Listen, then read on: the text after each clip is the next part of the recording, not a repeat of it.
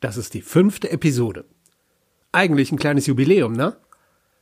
Und das letzte Mal haben wir mit einem Cliffhanger geendet und dazu kommen wir gleich. Aber erstmal Titelmusik.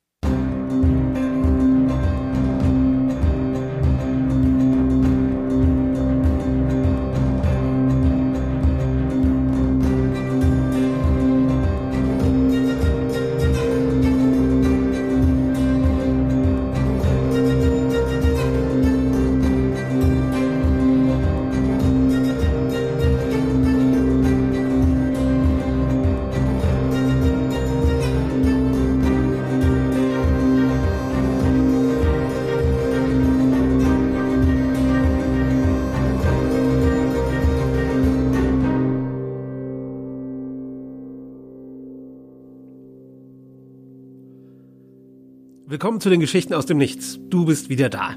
Sehr schön. Ich war eine Woche lang nicht da.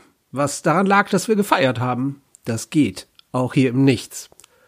Aber jetzt bin ich wieder hier und freue mich, dass du auch da bist.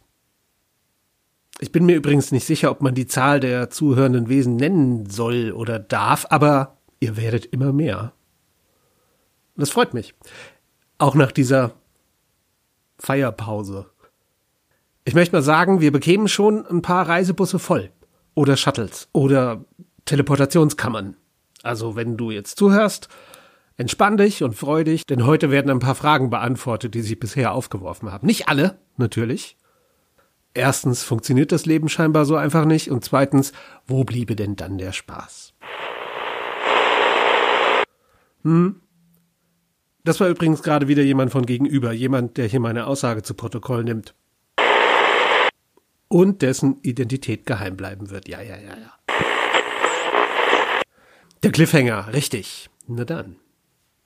In verwirrenden Situationen hilft es ja manchmal, einen Schritt zurückzutreten und den Sachverhalt mit etwas Abstand zu betrachten.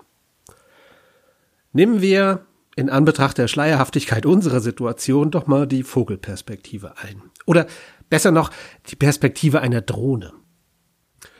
Tiere haben wir schon genug so wichtig die auch sind, noch mehr Tiere wäre wirklich verwirrend. Eine Drohne also, weil wir den Ort der Auseinandersetzung nicht nur überfliegen wollen. Und weil es angemessen ist. Sagen wir also, wir befinden uns in der Perspektive einer hochentwickelten Drohne, die auf den Millimeter genau in einer Flughöhe von 83 Metern über dem Geschehen schwebt. Es ist Abend. Unter uns sehen wir an einem Rande des Sichtfelds die gepflegten Parzellen einer Schrebergartensiedlung, am anderen Ende Lagerhallen mit und ohne Stacheldraht auf den Zäunen der Grundstücksgrenzen. Direkt unter uns die Grundstücke, die von der Ordnung vergessen wurden und die Stück für Stück verwildern. Wohnwagen mit Flechtenbewuchs, abgestellte Autos ohne Nummernschild, Rollen von Maschendrahtzaun, eine Betonmischmaschine hier, umgedrehte Schubkarren mit Plattenreifen da. Und vor einem dieser Grundstücke sehen wir einen Menschen im Scheinwerferlicht eines Autos stehen. Ihm gegenüber, neben dem Auto, drei weitere Personen.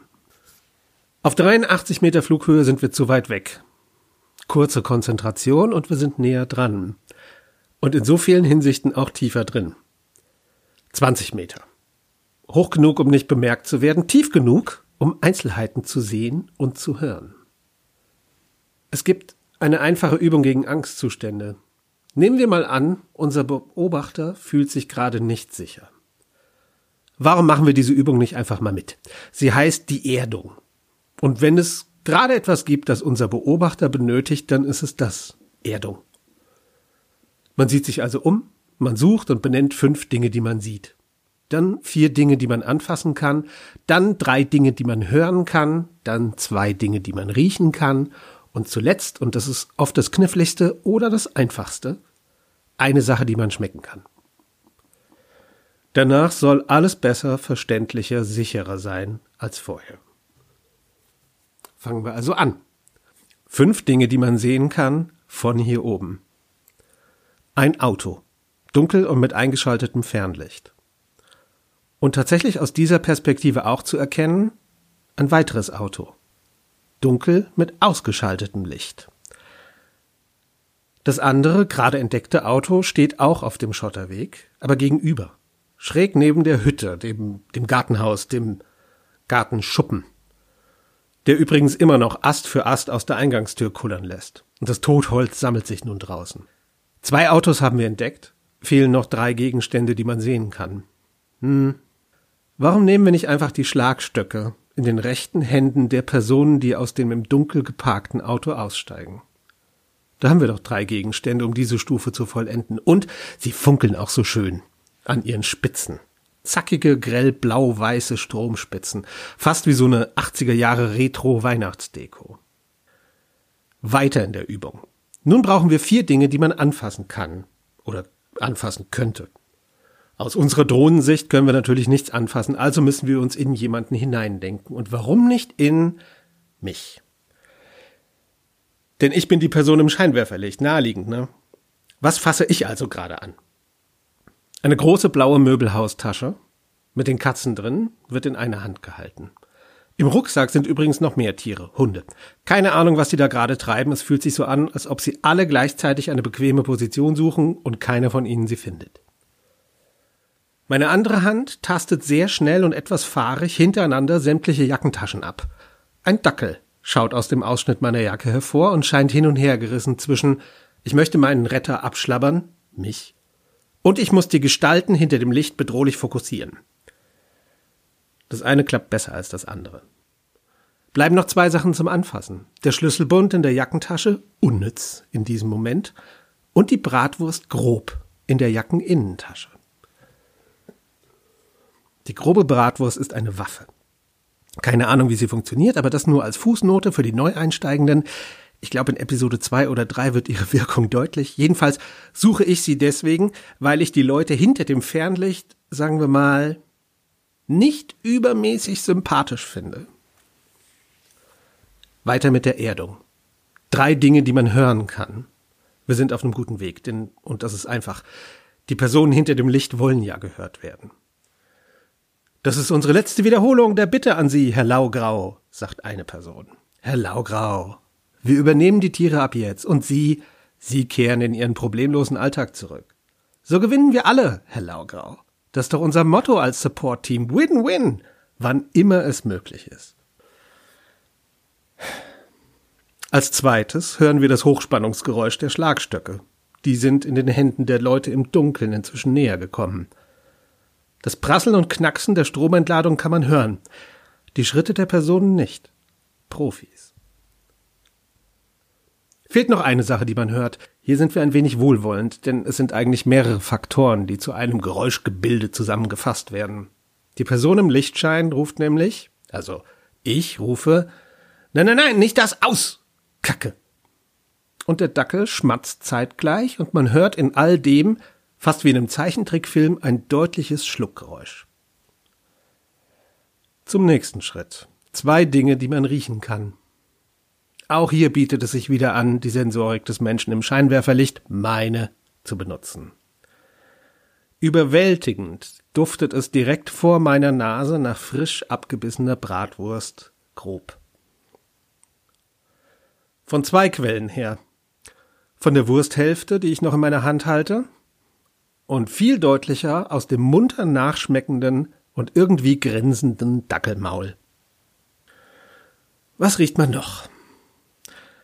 Die Personen im Dunkeln riechen sehr angenehm, fruchtig, mit einem Hauch Blumenwiese, vielleicht auch Heu, frisch, nicht aufdringlich, vielleicht wie hm, die Schalterhalle einer mittelgroßen Sparkassenzentrale. Dass ich sie so deutlich riechen kann, bedeutet, dass sie inzwischen sehr nah sind. Und nun das letzte Teil des erdenden Puzzles. Eine Sache, die man schmecken kann. Das ist knifflig. Der Dackel zählt nicht, obwohl er momentan das einzige Wesen ist, das tatsächlich etwas isst.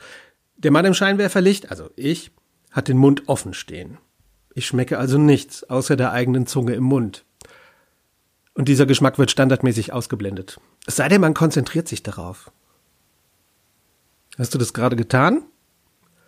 Keine Sorge, das Gefühl geht in kurzer Zeit wieder vorbei. Und bald schon wird man die eigene Zunge im Mund nicht mehr spüren und schmecken. Aber zurück zur Szenerie. Niemand schmeckt etwas. Vielleicht funktioniert deswegen die Erdung nur bedingt. Alle sind beschäftigt. Es wird gestikuliert, es wird aufeinander eingesprochen, es wird, es wird im Verborgenen die Distanz zum Ziel verringert, so dass man in Schlagreichweite kommt. Zeit für eine letzte Momentaufnahme von oben. Das Auto mit Fernlicht, strategisch sinnvoll verteilt die drei Gestalten, die sich Support Team nennen, noch strategischer aufgestellt drei weitere Gestalten, fast auf Armeslänge rangekommen an unseren geheimnisvollen Erzähler im Rampenlicht. Er sieht sie nicht. Er sagt etwas.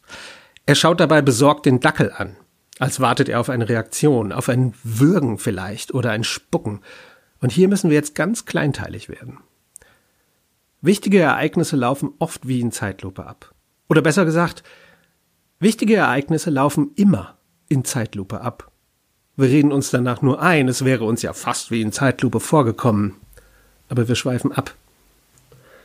Ich hebe im Scheinwerferlicht mit meiner jetzt freien Hand den Dackel an. Der Dackel hat somit Sicht über meine Schultern nach hinten und entdeckt die drei sich anschleichenden Gestalten mit den Elektroschlagstöcken. Der Dackel knurrt. Ich bemerke das, denn der Dackel klingt wie ein energisch anlaufender Kompressor und drehe mich langsam um. Eigentlich schnell, aber Zeitlupe, das dürfen wir nicht vergessen. Die drei Gestalten vor mir sehen das, verstummen und greifen, das sehe ich noch aus den Augenwinkeln, ihrerseits synchron an ihre Gürtel und bewaffnen sich auch. Der Dackel holt Luft das ist jetzt eine gute Stelle, um nochmal zu betonen, dass der Kleinhund bisher sehr, sehr still geblieben war. Ich entdecke nun nach der Drehung das Schlagstockteam hinter mir. Der Dackel ganz und gar aufgehend in der Rolle als sich selbst völlig überschätzenden erbosten Schutzhund, der eine Gefahr verbellen will und sie verdammt nochmal auch verbellen wird, öffnet seine Schnauze und bellt. Aber es klingt nicht wie Bellen.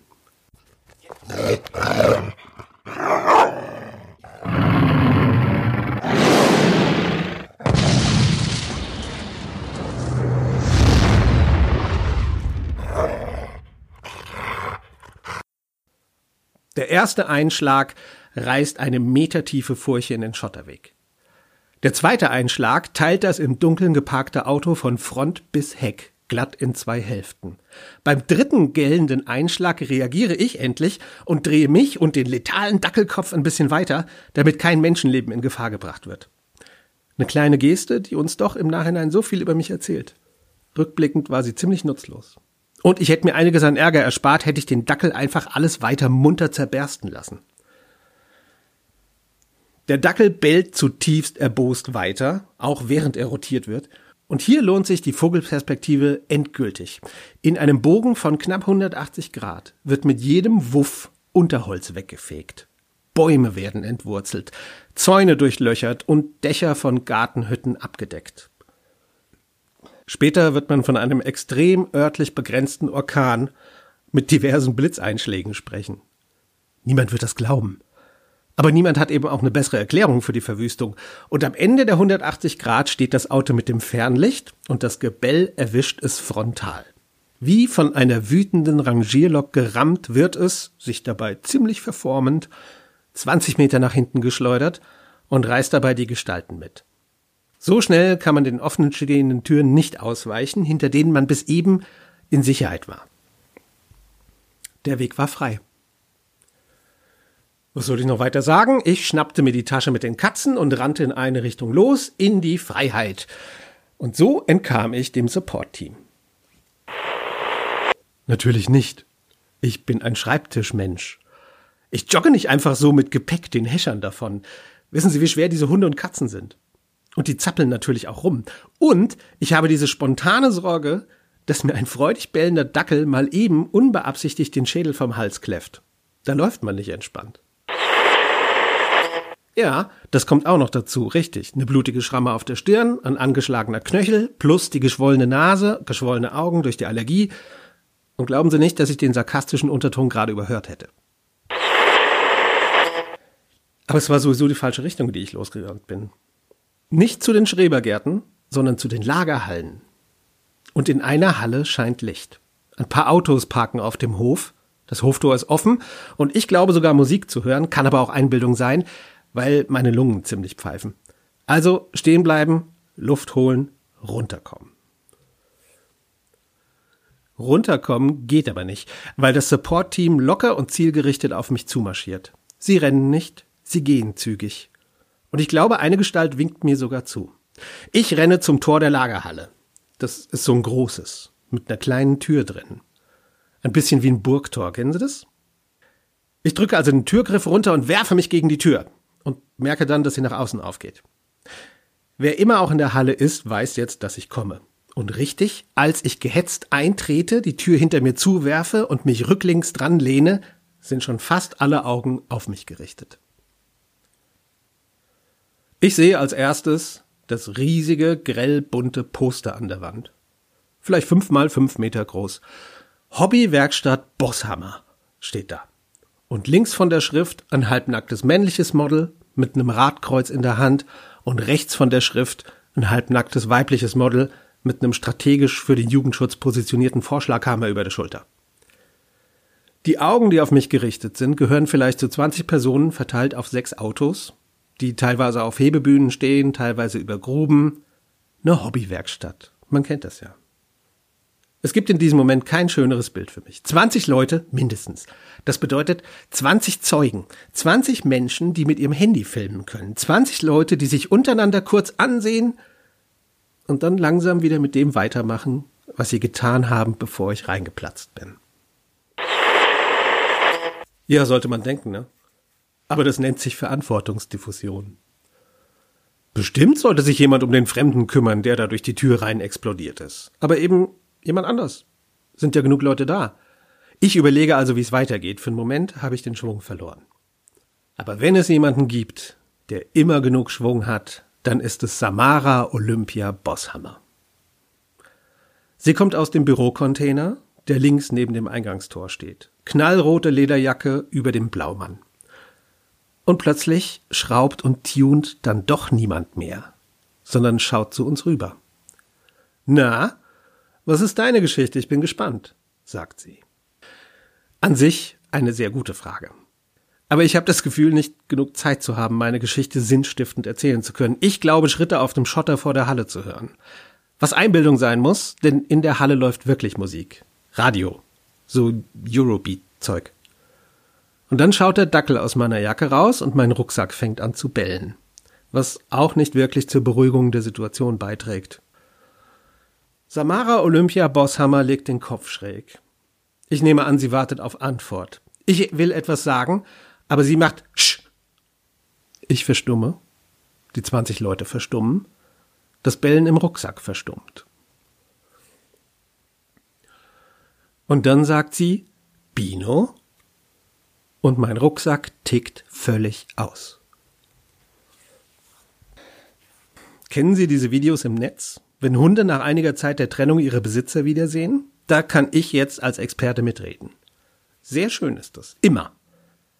Hier ein wenig davon getrübt, dass meine Verfolger vor der Tür stehen, nehme ich jedenfalls an. Na gut, also zwischen dem Jaulen und freudigen Rufen und ebenso freudigen Gebälle bringe ich so ein paar Stichpunkte unter. Tiere aus der Gartenhütte befreit. Samara Olympia Bosshammer gibt ihrerseits Stichpunkte dazu. Bino, der Schäferhund-Welpe, ist ihr Hund. Verschwunden vor zwei Wochen. Den Beagle kennt sie auch, den Wuschelhund auch, die Katzen nicht. Große Freude trotzdem all überall. Und dann klopft es am Tor, laut. Guten Tag, ruft es von draußen in die plötzliche Stille der Halle hinein. Frau Bosshammer? Wir sind das First Level Support Team von Herrn Laugrau. Und wir kümmern uns jetzt um alles. Frau Bosshammer, wir übernehmen jetzt die Tiere. Würden Sie bitte die Tür für uns öffnen, Frau Bosshammer? Samara Olympia Bosshammer trifft eine Entscheidung. Sie schaut einmal in die Runde und nickt. Und plötzlich hat jeder Mensch in der Hobbywerkstatt zufällig ein schweres Werkzeug in der Hand. Schraubenschlüssel, Brecheisen, schwere Ratschen. Ich sehe, wie ein Mann einen Schraubenzieher aus der Hand legt und stattdessen einen kompletten Stoßdämpfer aufnimmt und ihn ein, zweimal prüfend durch die Luft schwingt.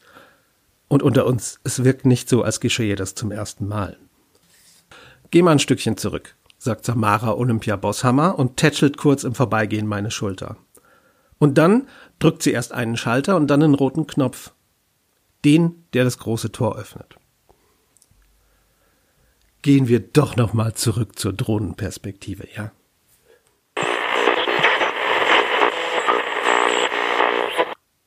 Sechs Gestalten des Support-Teams stehen vor der Halle im Dunkeln.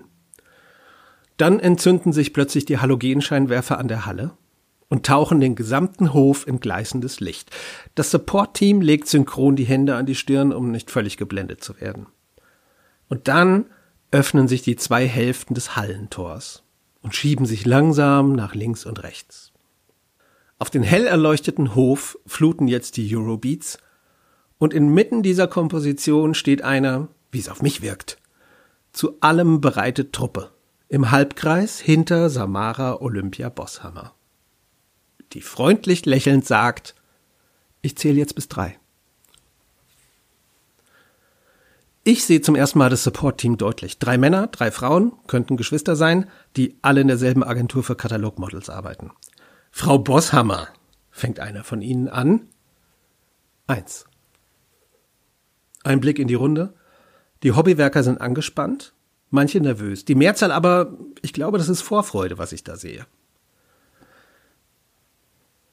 Frau Bosshammer, Sie missverstehen leider die Situation. Lassen Sie uns doch erklären. Zwei. Und sie nickt wieder. Und die Hobbywerker gehen geschlossen einen Schritt nach vorne. Ich glaube sogar ein Ach ja zu hören und jemand spuckt in die Hände und reibt danach den Griff eines schweren Hammers ein. Rutschfestigkeit und so. Frau Bosshammer, zum ersten Mal klingt es unsicher. Und dann kommt der Kurswechsel. Zeitgleich mit drei. Sagt eine Frau des Support-Teams, dann vertagen wir das. Wir respektieren natürlich Ihre Sichtweise. Auf Wiedersehen, Frau Bosshammer. Wir wünschen Ihnen noch eine schöne Zeit. Und sie gehen. Sie gehen die ersten Schritte noch rückwärts und dann drehen sie sich um und marschieren vom Hof. Wir alle, und ja, ich spreche hier ganz deutlich vom wir alle, schauen ihnen nach, bis sie nicht mehr zu sehen sind. Und dann wird der rote Schalter gedrückt und das Tor schließt sich. Samara Olympia Bosshammer dreht sich zu mir um. Die ganze Truppe tut es ihr nach. Jetzt ist es Zeit für Erklärungen.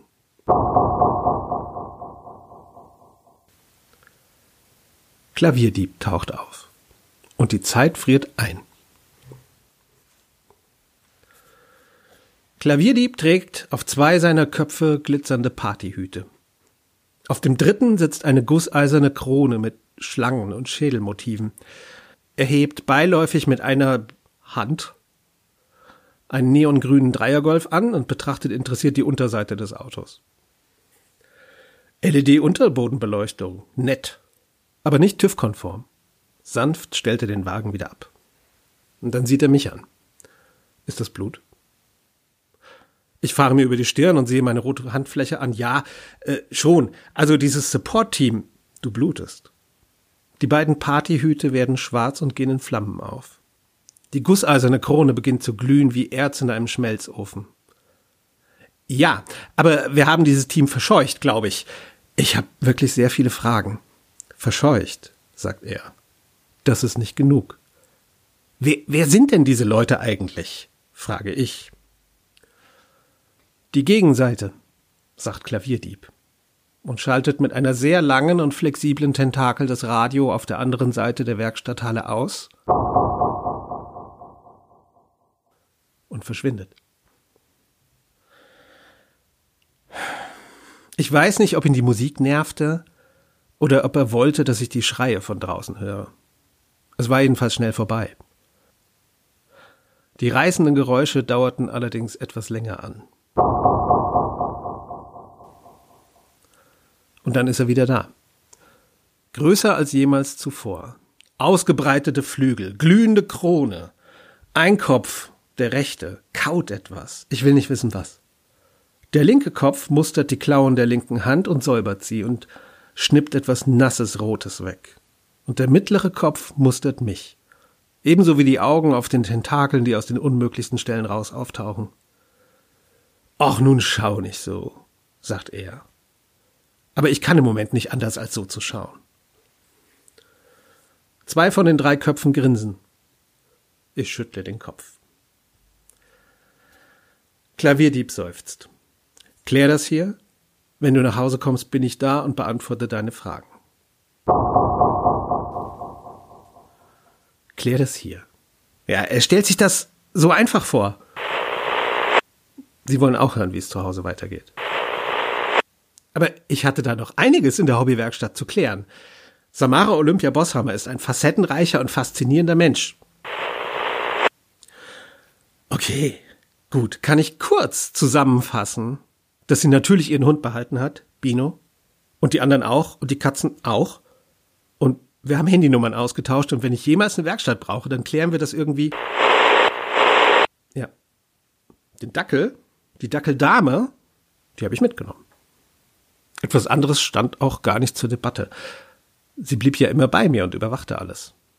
Und alle um uns herum nahmen sofort an, dass das da mein Hund wäre. Ich habe dem nicht widersprochen. So war es auch einfacher zu erklären, warum ich nachts in eine Gartenhütte einbreche und Tiere befreie. Nämlich, um meinen Hund zu retten. Tja, jetzt hatte ich einen. Höchstwahrscheinlich den gefährlichsten Hund der Welt. Jaha. Haben Sie auf einmal Zeitdruck? Und das hier? Aber gut. Springen wir zur Aussprache und zur Erklärung. Ich bin gespannt, ob es Ihren Erwartungen entspricht. Es war interessant, einmal mehr nach Hause zu kommen und das Wesen im Wohnzimmer vorzufinden. Das letzte Mal ist noch gar nicht so lange her, aber schon fühlt es sich ganz anders an. Wie beim letzten Mal öffnet sich die Haustür mit einem Summen, wie beim letzten Mal steht meine Wohnungstür offen, und wie beim letzten Mal sehe ich vom Treppenhaus schon die klauenbewehrte, tentakelgeschmückte Silhouette in meinem Wohnzimmer. Und das, obwohl sie die drei Fledermausflügel nicht ausbreitet, sondern eng an den sich immer ein wenig verändernden Körper legt. Er unterhält sich mit der Chili. Ich würde nicht sagen, dass die Situation alltäglich geworden ist, aber ein wenig normaler schon. Dabei stolpere ich über ein riesiges Paket, das neben dem Wohnzimmertisch liegt. Statt einer Begrüßung sagt Klavierdieb Hundefutter. Und ein Bett, ein Kissen, Spielzeug, Näpfer sowie eine Hütte für draußen. Eine Fehllieferung an dich. Aber heute Abend wirst du eine Mail bekommen, dass du die gesamte Ausstattung behalten darfst. Ich würde ihnen an deiner Stelle fünf Sterne geben. Wie passend, sage ich und lasse den gefährlichsten Hund der Welt das Zimmer erkunden. Möchtest du dich setzen? Ich glaube, du hast einiges zu besprechen. Was wird das? frag ich. Manöverkritik? Möchtest du Feedback? Ist das so eine Art Mitarbeitergespräch? Oh, wo wir gerade davon reden, sagt er. Was arbeitest du eigentlich? Arbeitest du? Ich bin wissenschaftlicher Mitarbeiter im Institut. Bah, unterbricht er mich. Danke, genügt. Wissenschaftlich Mitarbeiter. Institut. Könnten da nicht noch ein paar mehr ordnende Begriffe drin sein? Wie wär's mit stellvertretender Junior-Teamleiter operativ oder so? Ich sage nichts. Klavierdieb schaut mit all seinen Augen aus dem Fenster. Es war noch dunkel, aber inzwischen früh genug, dass viele Lichter in den Häusern der Stadt leuchteten.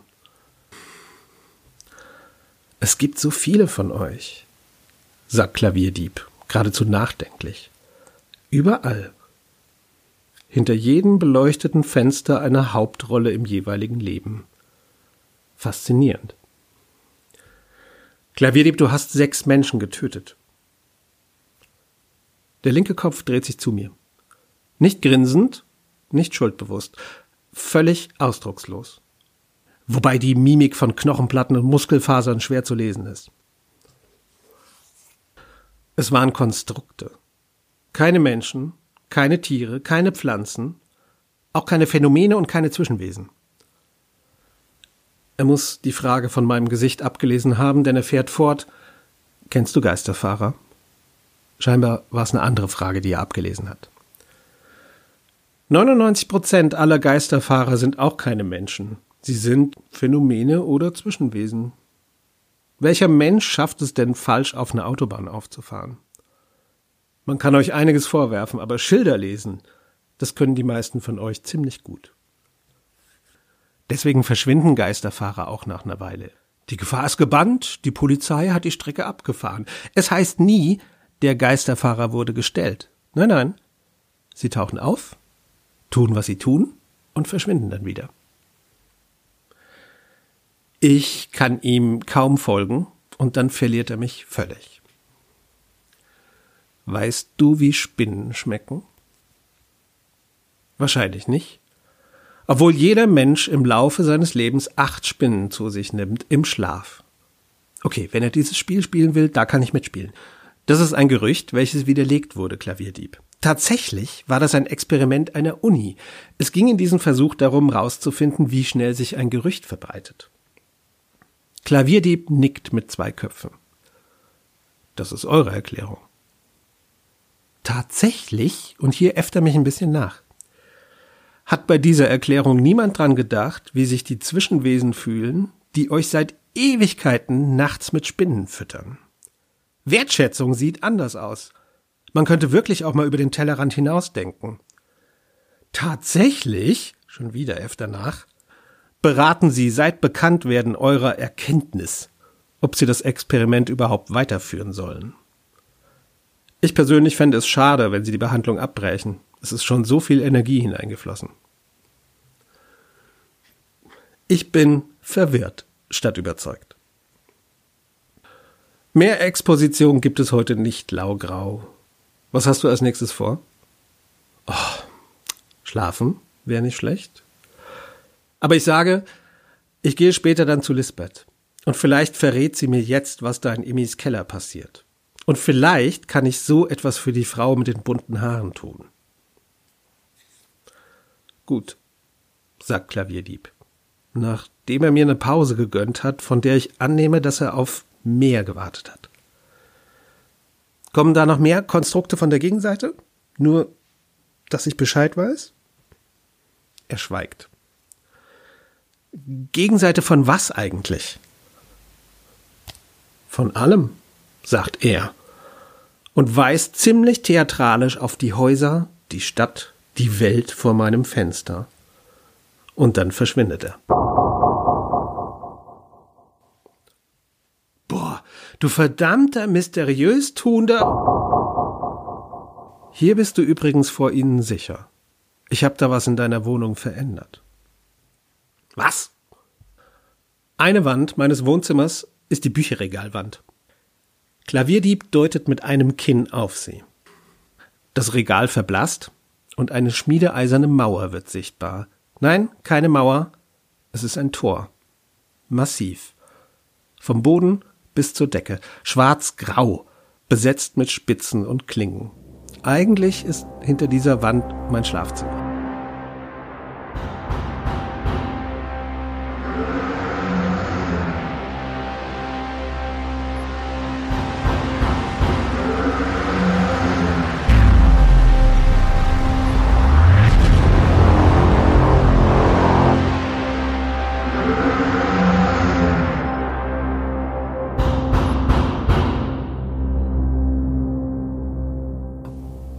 Jetzt wohl nicht mehr.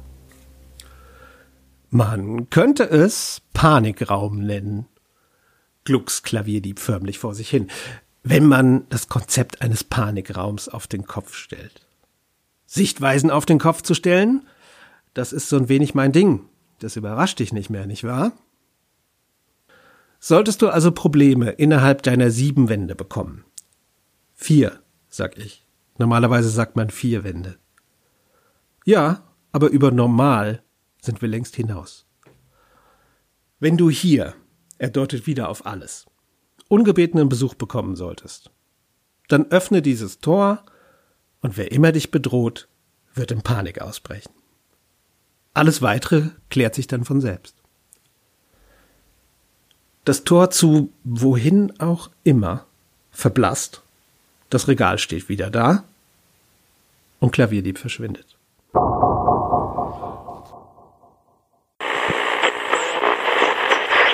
Ja, das hatte ich vermutet, dass Sie das interessiert. Ich schätze, dass er Realitäten überlappen lassen kann. Oder Dimensionen. Aber meine Vermutung ist ja genauso gut wie Ihre, wobei Sie sind auch nicht schlecht in sowas. Ja, aber über normal sind wir längst hinaus. Ich werfe einen Blick auf mein Bücherregal zu einer anderen Dimension, brühe einen Kaffee, teile ihn mit der sanft singenden Blauchili, dann füttere ich den gefährlichsten Hund der Welt, dann setze ich mich auf meine Couch und schaue aus dem Fenster. Viele Lichter leuchten in der Stadt. Die Dackeldame hat fertig gefressen, niest einmal und hinterlässt einen kleinen Rußfleck auf dem Parkett. Sie schaut mich geradezu entschuldigend an und springt dann auf meinen Schoß, um ziemlich schnell einzuschlafen. Dann vibriert mein Handy, Nexus und so weiter. Die Frau mit den bunten Haaren meldet sich. Aber es ist kein Gespräch, es ist eine Sprachnachricht. Hallo, ich bin's, höre ich, und dann verstummt sie. So als würde sie lauschen. Ich hab nicht viel Zeit. Und hm, von manchen Stellen hier im Grasland kann ich dich sehen. Erkläre ich dir später. Aber, Alter, ich hab alles gesehen. Alles. Und sie flucht leise. Okay, ich muss mich jetzt erstmal wieder verstecken, sie kommen gerade wieder. Und dann sagt sie noch, wir müssen über dein Monster reden. Und dann endet die Nachricht.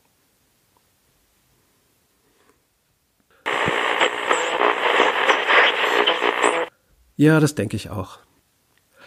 Machen wir hier wieder eine Pause. Passt auf euch auf da draußen und ein frohes neues Jahr. Wir hören uns in 14 Tagen wieder. Ich werde hier sein. Ciao.